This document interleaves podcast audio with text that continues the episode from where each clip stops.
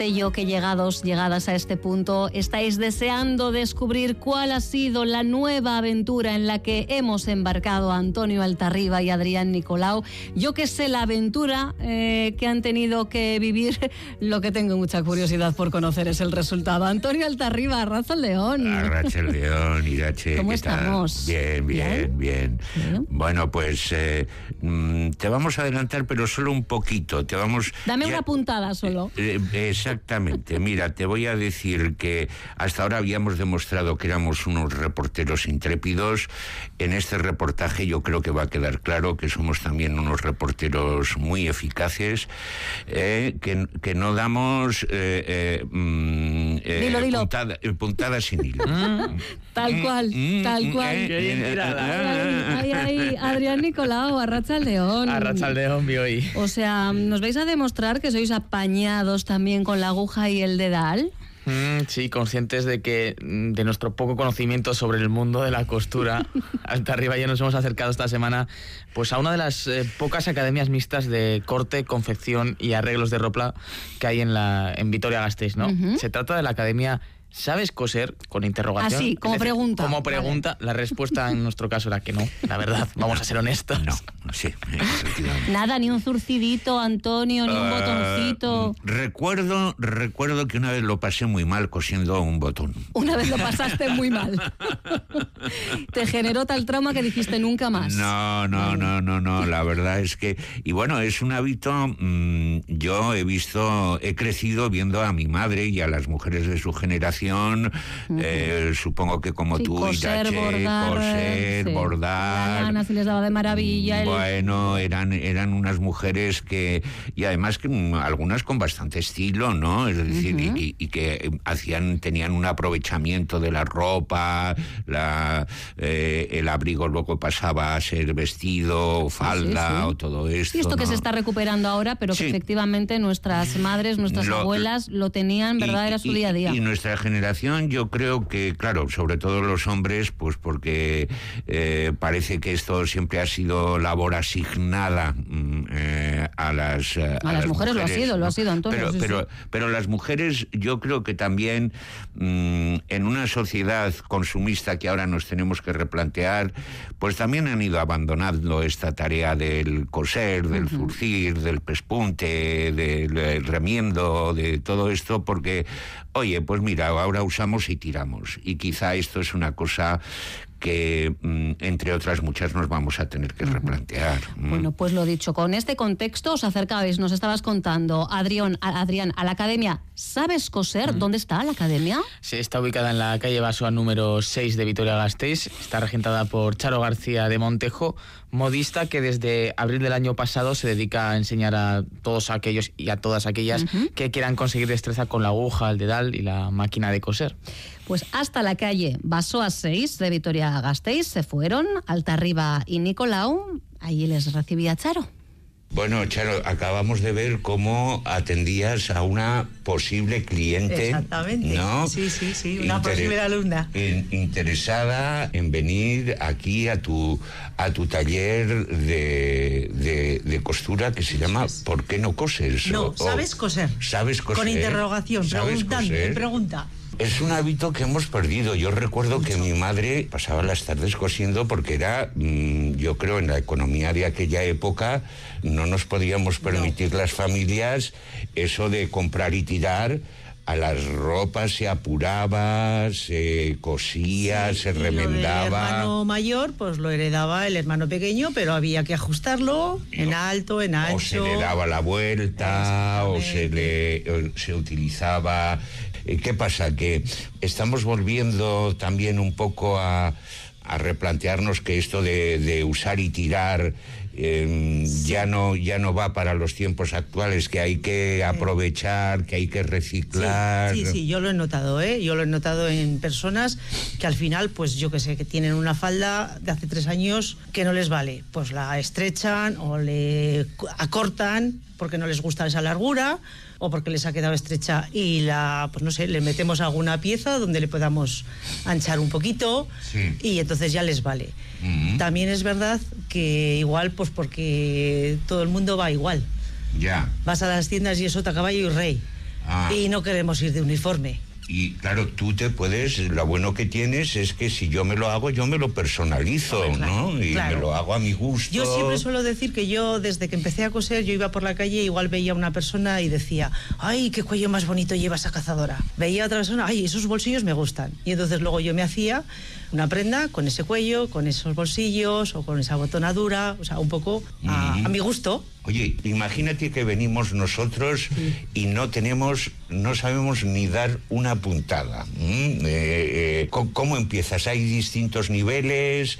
¿O la gente que empieza, los que ya saben coser, pues ya tú les supervisas un poco la tarea? A otros ya les enseñas, pues mira, la aguja se enhebra... Sí, eh, sí, sí, hay que enseñar desde el principio. Hay el gente que desde el principio. Las clases son personalizadas, ¿vale? Sí. Cada uno va a su ritmo porque hay muy diferente nivel. Claro. De unas personas que llevan bastantes años cosiendo a otra persona que no han visto una aguja. Y que les da incluso hasta miedo el pincharse. O sea, que te quiero Sí. decir yo que. Entonces, bueno, pues eh, por lo primero que suelo hacerles es coger un poco un trapo viejo Sí. y les pongo a coser a máquina, a, rema- a remallar también, a coser a la máquina y a remallar. Y luego, pues bueno, pues también les tienes que enseñar casi a enhebrar casi la aguja. Pero bueno, es nociones que vas, que se aprenden fáciles. Bueno, pero tendríamos que empezar, yo tendría que empezar por un eh, desde, desde un principio. ¿Qué, ¿Qué diferencia hay, por ejemplo, entre un pespunte, un zurcido, un remiendo? eh, ¿Cuántas cosas se pueden hacer? Muchas, muchas, muchas. Pero bueno, al principio si van a hacer una prenda de nueva, pues mm, se pasan los hilos flojos, que no les gusta. Ah. Que no les gusta, a la gente no les gusta. Es- eso es lo de... eh, primero el, el hilo flojo para que tome forma la cosa, Eso ¿no? es, para que salgan simétricos los delanteros, por ejemplo, o los traseros, para que salgan simétricos un delantero al otro delantero. Y luego, pues bueno, pues lo hilvanamos, que es otra manera de coser diferente. Luego se puede coser a mano, a puntada escondida. Hay otra que es crucetilla, o sea, es que el pespunte Wow. a máquina, el doble pespunte, el pespunte de carga, o sea, al final es, Fíjate. No, no, no, es un mundo. es un mundo. Me encanta. Ostras, es un mundo, es un mundo complejo, ¿eh, Antonio? Sí, muy, muy, muy, muy, muy complejo. No, no te das cuenta de que esto, esto de, de coser y de tejer, eh, eh, antes en las, en las sociedades antiguas esto se tenía eh, como una habilidad muy, muy considerada. ¿eh? Es decir, tú fíjate desde la leyenda de Penélope, que es la gran eh, tejedora, había una diosa en la antigüedad que era Ariadna, que era también una gran tejedora. El, la, habilidad en el, eh, en el diseño de las prendas y todo eso ha estado muy considerada hasta que en los últimos años yo creo que la hemos externalizado. La hemos mandado también, yo creo que tiene un- una, una vertiente desde un punto de vista sociológico, eh, pues un poco criticable, porque ya sabes que hablamos mucho de esa explotación de esos talleres en los que se explotan a, a niños, mujeres, hombres en países del tercer mundo simplemente pues, para que nuestra camiseta pues nos pueda costar 10 euros y, y, y- y- bueno, pues no, sí, sí, no lo- la tengamos moda low problema en cost desecharla, efectivamente ¿no? eh, tiene gravísimas consecuencias. Exactamente, ¿no? Entonces, esto de revalorizar esta, esta tarea incluso asumirla como propia, yo creo que eh, mm, lo decía Charo perfectamente, es que me lo puedo personalizar. ¿Por qué tengo que ir yo a la moda que dictan las grandes, eh, eh, los grandes diseñadores y que son, como ella decía, sota, caballo y rey? Ya ni siquiera los grandes diseñadores, ahora son los grandes emporios, eh, ¿verdad? Que nos cortan a todos, a todas por el mismo patrón. Bueno, ya verás cuando venga la inteligencia artificial también aquí, ¿no? Es decir, que seguramente ya eh, eh, programará máquinas para que ya haga lo- el corte y la confección, eh, todos un poquitín eh, un- uniformados, ¿no? Y esto es una, una manera artesanal de independencia, de reciclaje, y yo creo que hasta psicológicamente es beneficiosa. Lo de coser, a mí me da la impresión de que, de que también mm, es Hombre, un trabajo manual, siempre que lo hagas eh, desde ese punto de vista eh, eh, creativo. claro, claro. Quienes se han dedicado a la costura, madre mía, ya solo las, las enfermedades laborales, por las posturas, por los movimientos repetitivos, ha sido sin duda el de costurera. Eh, un oficio realmente duro, eh, realmente duro. Em, estamos en una academia eh, donde nos preguntan nada más entrar, ¿sabes coser? Bueno, pues queremos saber, ¿no? Cómo funcionan sus clases y nos lo ha contado Charo, os lo ha contado Charo y claro, también había que saber quiénes son sus alumnos y alumnas. Mm-hmm. Yo hice, tengo, estoy titulada de tanto de mayores como de niños en el sistema Adrada, que es de Bilbao, de una mm. academia de Bilbao. Eres modista, vamos, sí, ¿no? Sí, yo soy titulada, sí, Tengo los dos títulos. Y por sobre ese patrón, sobre eso, ese libro, hacemos los patrones. Ya. Tanto de caballero, como de señora, como de niño. O sea ¿eh? que aquí puedes tener clientes que te vengan con algo ya suyo, usado, que le quieren dar una nueva vida o puedes tener clientes que te traigan una tela porque se quieren hacer mm, algo nuevo, ¿no? Sí, sí, sí, la mayoría es hacerse nuevo y es más, incluso ellas mismas, yo noto que ellas mismas, si sale una prenda que ha gustado, más, más todavía se animan a seguir cosiendo y pues eso, como diciendo, si ella lo ha sacado y, o igual le preguntan a la persona, pero tú cosías. No, no, yo he aprendido ahora a coser, pero ¿cómo? ¿Y eso has sacado? O sea, esa prenda tan... No sé, salen... Yo veo que hay mucha gente que ellas mismas no se creían en hacer lo que han hecho con sus manos. Oye, y veo, que hablas en femenino de tus alumnas. Bueno, tengo alumnos. Ah, a ver, a ver. A ver tengo dos, tengo dos. A ver, sí, tengo dos chicos, uno casi desde el principio. Sí. ¿eh? Y, y, además se le ve contento. Y luego tengo otro que iba a empezar el viernes, pero estaba pachucho y empezará este viernes. Y tuve un niño, ¿eh? Tuve un niño de 15, sí, ah, este verano, el mes de julio, tuve un niño de 15 años y luego es más, le decía, bueno, pues tenía que ir a clases particulares y a baloncesto porque sí que le, pues su madre le decía esto, jo, pero yo quiero ir a la Academia de Charo, que le decía, pero yo quiero ir. Y bueno, de momento no ha seguido, pero sí, su madre vino un día que había, se había hecho unos pantalones y que acabó muy contento con los pantalones y que él todo su entusiasmo era baloncesto, sí, las clases particulares, pero con, también a la academia coser. O sea que se está perdiendo un poco ya ese eh, esa frontera que había antes. No, el coser es para chicas, los niños no, ese reparto de papeles ya, Ahora lo de los modistos es casi, hay más modistos que modistas. Famosos, famosos es más. Así que bueno, hay de todo, pero también hay Mm. Y el que le gusta, le gusta, ¿eh? O sea... Se tratan de unas clases que tienen que ser muy particulares, entiendo, ¿no? Es decir, no puedes eh, meter aquí un grupo grande porque tienes que estar atenta a cada una y a lo que quiere elaborar. Eso, no, como mucho cojo cinco personas, ¿eh? Sí, cinco personas. Sí que tengo, digamos, un hueco que le suelo decir a ella, pues si hay gente que igual una semana trabaja de mañana y otra de tarde. Entonces sí que doy un poco opción de que cojan turno de tarde y luego pues la semana igual me viene la mañana, otra semana. ¿Qué horarios tienes? O sea, tienes horario de, eh, mañana y horario de tarde. La entonces está abierta de 9 a 1. Sí. Que me vienen pues un poco escalonadas en el horario. Y luego a la tarde sí que los grupos son de 4 a 6 y de 6 a 8. Ahí sí que son más estrictos. Cuando salen unas, entran las otras. ¿Lo tienes todo cubierto? Eh, a la tarde me queda un hueco. que a la tarde le queda un hueco, Antonio. Eh, sí. O Adrián.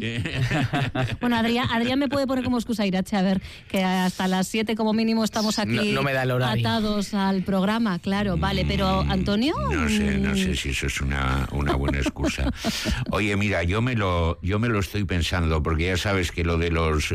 No sé si sabes que escribir un texto, lo de texto viene de textil, ¿eh? Es decir, escribir un texto y... Ah, deriva, ¿eh? Sí, sí, sí, sí, es lo mismo. Lo textil y lo textual tiene la misma raíz. Entonces, igual, igual, esto, igual esto de ponerte a, coser luego um, te, ayuda a la hora de a la hora de escribir. O sea que Oye, em, igual esa plaza. Yo, no digo esa nada plaza, y te lo digo todo ya. Esa plaza que, que, falta por cubrir, mm, me veis, y luego me vais a ver aquí haciendo todo tipo de mm. comentarios ah, no, eh, pero luego sobre te el punto de cruz, sobre camiseta cositas eh, para el programa, ¿no, Adrián? Le podemos pedir, no sé, una cosita.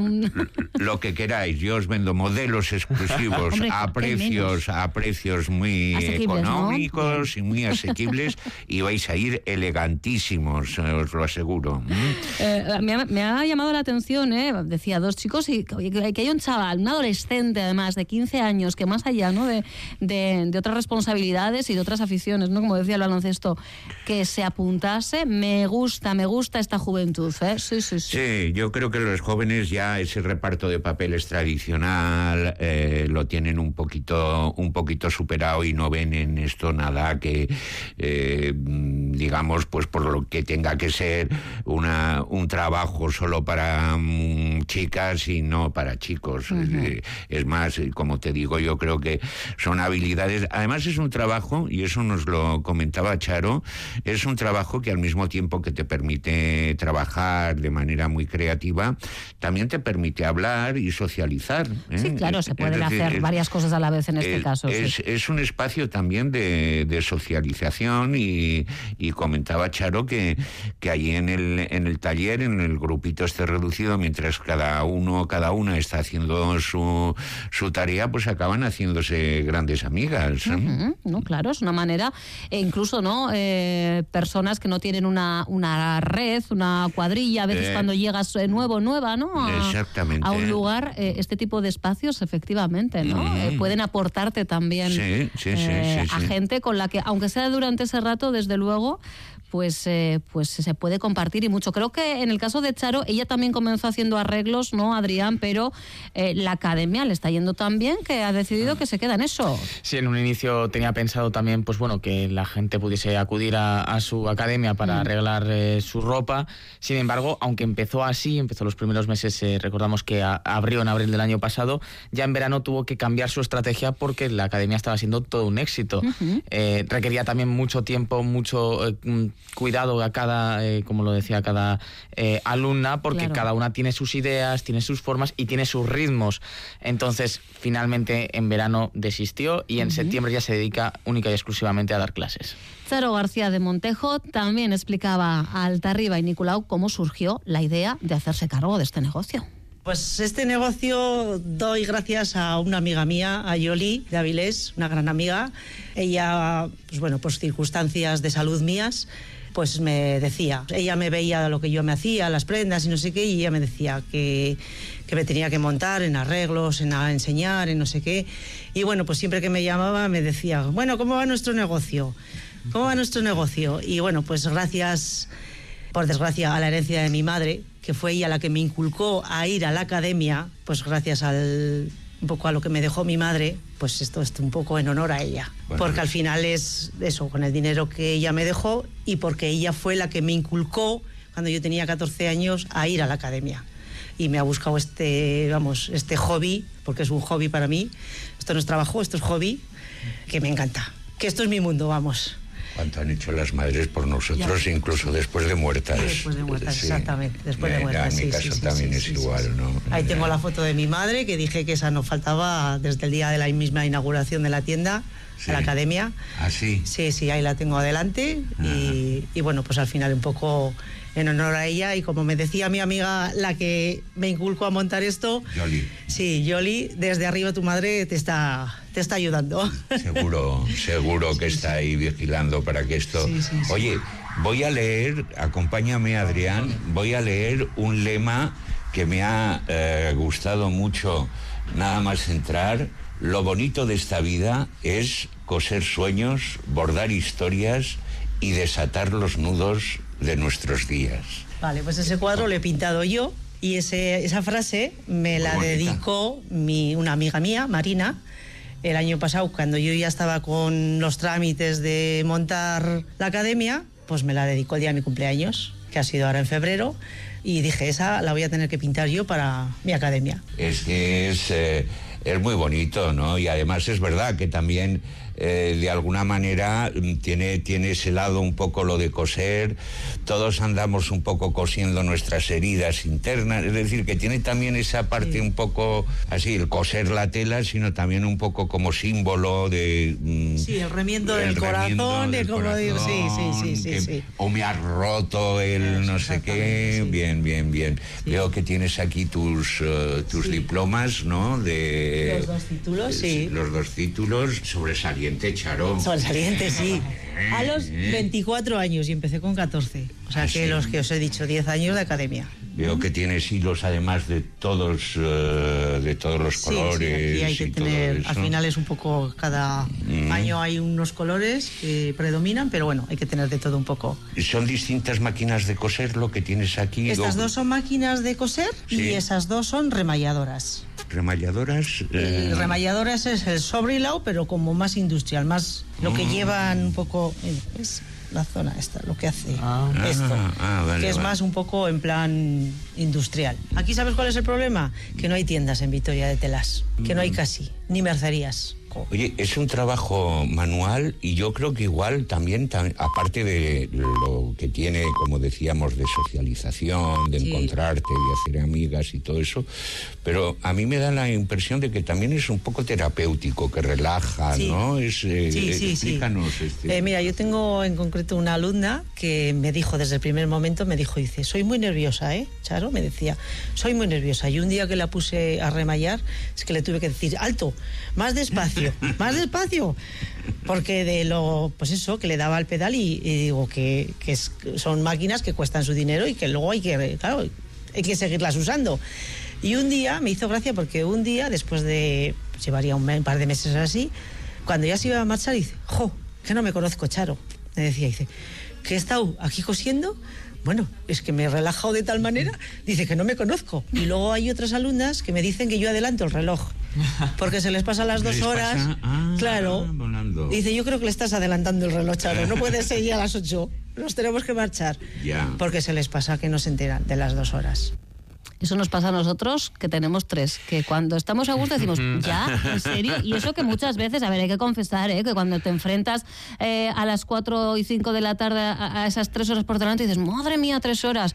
pues, pues, pues, nos pasa como las clases de costura. Es verdad que cuando se está bien, eh, ¿verdad? Pero me encanta que, que, haya quien incluso haya conseguido que, esas clases les sirvan para, para, para relajarse. Estamos tan necesitados, ¿verdad?, de, de, bajar pulsaciones sí, sí, sí, sí, sí, sí. Yo creo que es un trabajo que tiene ese aspecto manual, creativo, eh, que, mm, bueno, ya la satisfacción de hoy en día de implicarte en una tarea en donde todo... sí, de do it myself, ¿no? Del hazlo por ti mismo. Lo hago yo mismo, lo hago a mi gusto y resulta que luego tengo la satisfacción de ver mi trabajo, eh, pues bueno, con un, con un buen eh, resultado. O sea que ya sabes esto vale para un roto y para un descosido. del alma o de la prenda que tú puedas tener. Exacto. bueno, eh, eh, la verdad es que el, inicio de este último corte se la veía Adrián muy emocionada ¿eh? cuando mencionaba a su ama. ¿eh? Se emocionó mucho porque incluso ella misma decía que para ella esto no era un trabajo. No, era algo, de hobby en todo momento, de afición. No, era algo que tenía previsto, sino que era algo que a ella misma le calmaba, le resultaba agradable. Ella misma diseñaba también, por ejemplo, los vestidos de graduación de su hija o los trajes de su marido, hasta que un día se dio cuenta de que su hobby podía ser muy útil para otras personas, como decía ella, eh, que no tenían hobby, que a raíz de la pandemia se dieron cuenta de que algo tenían que hacer y mira, pues un proceso creativo que ayuda tanto a reciclar un poquito ya esa economía circular que tanto mencionamos a pequeña escala y también pues bueno a curar las heridas del arma, a coserlas. Pues fíjate, Antonio, otro mundo a priori para ti desconocido, ¿eh? la de mundos que se te están abriendo eh, en estos ratitos de radio. ¿eh? que no, no, no, tenía yo ni idea de que existían todas estas cosas y, y ya ves, ahora ya llevo desde que hicimos la entrevista entrenando en enhebrar aguja. bueno, por algo se empieza y, es importante. Ya voy a atinando, ya voy atinando. Yo, por ejemplo, el dedal todavía lo llevo. Yo es que no sé ni cómo ponérmelo. O sea, al final, eh, cua- la- Ah, las veces que coso, coso muy- sin dedal, porque no, no me hallo, no me apaño yo con el dedal, fíjate. Lo de nebrar, bueno, de momento tengo eh, pulso, que es muy importante. Pulso y buena vista. Y bueno, vista no es que tenga buena, pero para enhebrar, la verdad es que no se me da nada mal. Yo en su día recuerdo, eh, claro, en la época lo que decíais antes, ¿no? Eh, incluso las extraescolares estaban muy limitadas, ¿no? A las que íbamos las chicas y a las que iban los chicos. Sí. Y, y yo recuerdo que en mi colegio, pues, eh, hubo punto de cruz, allí que fui Ah. yo, me hice una bufanda. Ahora, me dices, Irache, hazme una bufanda y yo creo que no te sabría dar ni el primer punto a día de hoy, ¿eh? Pero sí que recuerdo, fijaos, que efectivamente era un momento en el que era como de relax, porque la mente mm, no te mm, volaba más allá de lo que estabas haciendo en ese instante, ¿sabes? Entonces era también un poquito de, de limpieza, de alguna manera, de, todo, ya, ya. de, de todo ese ruido ¿no? que nos suele acompañar. Es verdad que en, que en esos ratitos, a ver, yo era una chavalita, ¿eh? pero oye, me centraba en lo que, en lo que estaba, en, Bueno, en la bueno. tarea, en hacerlo lo mejor posible. Pues mira, unas sesiones en Sabes Coser y, y seguro que recuperas muchas de esas habilidades. El día que tenga tiempo. El día que te- A mí ahora lo que me falta es tiempo. No ganas, ¿eh? porque yo eh, me apuntaría a mil y un cuestiones. Pero es verdad que hace falta tiempo para hacer las cosas, ¿no? Con un poquito de, de mimo. Pues eh, ya veremos eh, en, en qué otra aventura os eh, Siempre apasionante. vamos a ver. Irache, siempre claro, es que estaba yo tratando de dar vuelta. No hemos avanzado nada, ¿no? Estaba tratando yo de hacer memoria, Adrián. Bueno. Y claro, tú seguramente tienes cositas. Alguna cosilla hay Sí, por sí. ahí, no vamos a confirmar todavía Vale, vale, porque no, no, que luego hay los planes nada no cerrado. bien, vale. Pero alguna cosilla, siempre hay un plan, siempre, hay un plan Irache. Siempre hay, efectivo, siempre, siempre hay una aguja para, para un dedal, pues aquí siempre hay un plan para Antonio Altarriba y Adrián Nicolau. Ahora el plan, eh, disfrutar del fin de semana que tenemos por delante, disfrutarlo a tope, ¿eh? Lo mismo. Un abrazo Irache. enorme, chicos. para todo el mundo.